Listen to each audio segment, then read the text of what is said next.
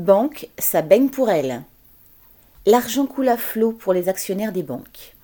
L'indice Eurostox Banks, qui regroupe les actions des 22 plus grandes banques européennes, dont 4 françaises, avait baissé d'environ 25% en 2020.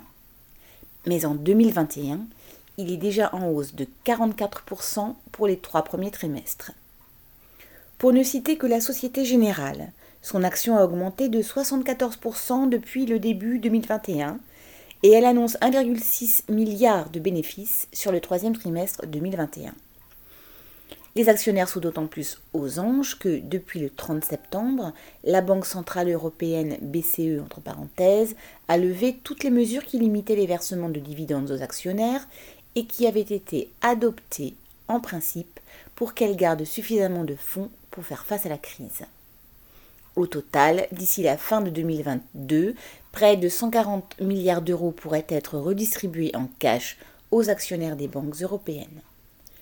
Pendant ce temps, toutes ces banques ont continué à s'en prendre aux travailleurs du secteur.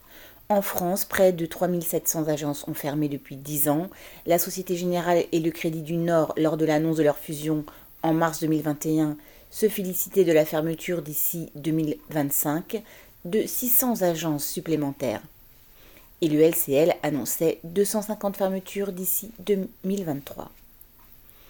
Des bénéfices qui explosent pour les actionnaires, des emplois sacrifiés et des conditions de travail dégradées pour les salariés du secteur bancaire, il y a là tout un symbole de ce concentré du capitalisme en crise que sont les banques.